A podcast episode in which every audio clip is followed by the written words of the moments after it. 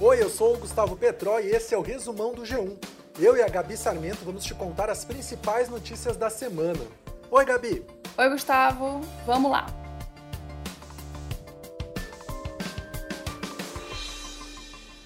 A gente começa com a CPI da Covid, que nesta semana teve os dois depoimentos mais aguardados da comissão. Ernesto Araújo, ex-ministro das Relações Exteriores, e Eduardo Pazuello, ex-ministro da Saúde. Dividida em dois dias, a fala de Pazuello foi marcada por várias contradições apontadas pelos senadores. Os principais temas foram a crise de oxigênio em Manaus, o uso da cloroquina para tratar a Covid e a relação do ministro com o presidente Jair Bolsonaro.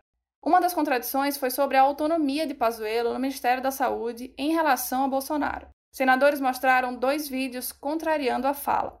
Uma das contradições foi sobre a autonomia de Pazuello no Ministério da Saúde em relação a Bolsonaro. Senadores mostraram dois vídeos contrariando a fala. No primeiro, o ex-ministro dizia que o presidente mandava e ele obedecia. No segundo, Bolsonaro desautorizava o ex-ministro na compra de vacinas da China. Apesar de dizer que tinha autonomia, Pazuello se eximiu da responsabilidade pela crise de oxigênio no Amazonas e pela falta de acordos para a compra de vacinas.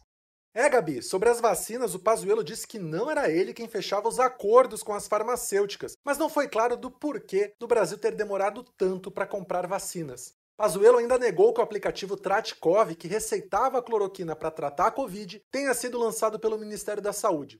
Senadores questionaram, dizendo que o aplicativo foi anunciado pelo Ministério no dia 11 de janeiro. Pazuello disse que hackers invadiram o sistema, roubaram a plataforma e colocaram no ar.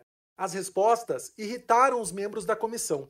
O relator Renan Calheiros chegou a dizer que Pazuello tinha mentido em 14 respostas da CPI. O depoente, em 14 oportunidades, mentiu flagrantemente, ousou negar suas próprias declarações.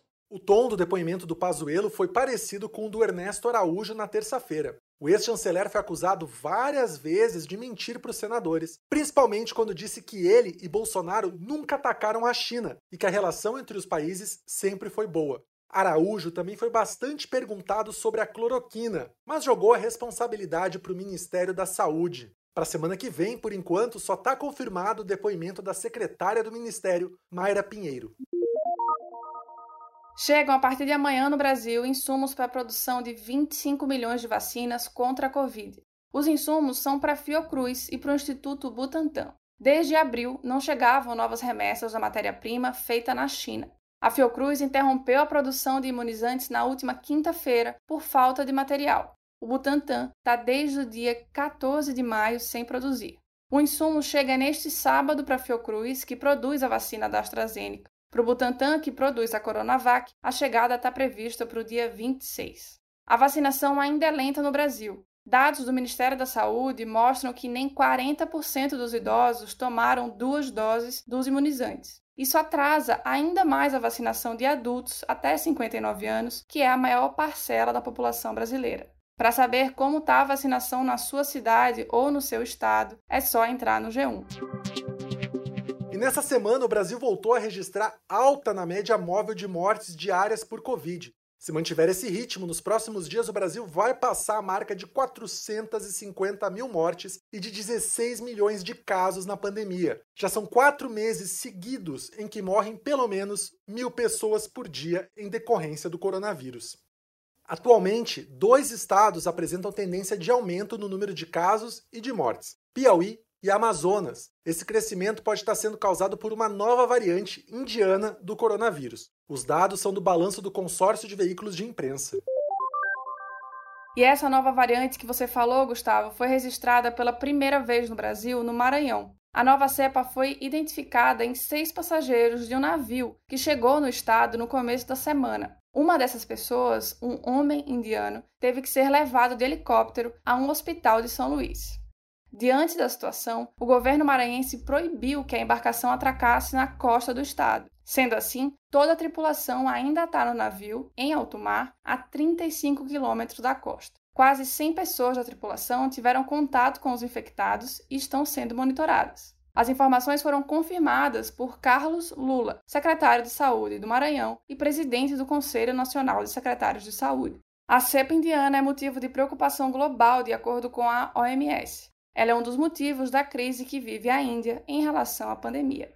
É, Gabi, a Índia vem batendo recordes de casos e mortes por Covid. Já são quase 300 mil mortes e mais de 26 milhões de casos. E mesmo assim, ainda existe subnotificação. Isso ficou claro quando dezenas de corpos começaram a aparecer nas margens do rio Ganges. Autoridades dos distritos em que corpos desaguaram dizem ter certeza que a maioria foi vítima da Covid. Ao todo, quase 150 corpos foram encontrados boiando no Ganges nas últimas duas semanas. A prática de lançar corpos no rio é relativamente comum no país, principalmente por famílias sem condições de pagar crematórios ou cemitérios. Mas as autoridades da Índia dizem que tantos assim não é normal e que a única explicação é a pandemia, que está descontrolada no país.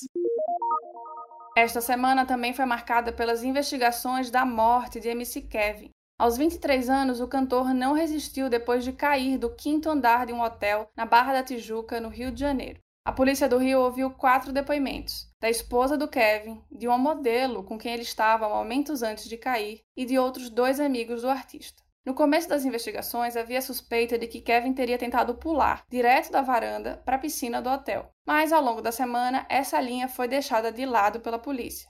A principal suspeita é de que Kevin estava traindo Deolane Bezerra com a modelo que ele tinha conhecido na praia horas antes. Com medo da esposa descobrir, ele tentou pular para a varanda do andar de baixo, mas acabou escorregando. O ponto agora é entender se o Kevin, por conta própria, teve medo de Deolane chegar e tentou fugir pela varanda, ou se ele foi influenciado por amigos que falaram que a esposa estava chegando no quarto. Ela afirma que estava dormindo na hora do ocorrido. Os depoimentos têm divergências sobre esse ponto. Centenas de moradores da faixa de Gaza saíram às ruas para comemorar o cessar-fogo entre o grupo Hamas e Israel. O conflito durou 11 dias e deixou quase 250 mortos, a grande maioria de palestinos. O cessar-fogo foi negociado com mediação do governo do Egito, que ainda agradeceu o apoio dos Estados Unidos e da ONU. O fim do conflito foi aprovado por unanimidade pelo Gabinete de Segurança de Israel. Por outro lado, o premier Benjamin Netanyahu ressaltou que a paz pode ser temporária caso o Hamas não respeite o acordo. O presidente dos Estados Unidos, Joe Biden, disse que o país vai fornecer recursos para reconstruir Gaza e o sistema de defesa aéreo israelense.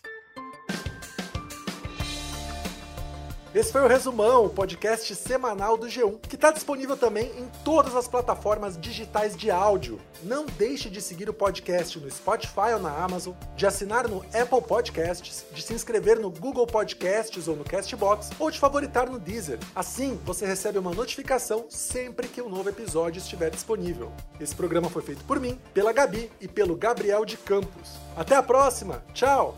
Bom final de semana, se cuidem e até mais!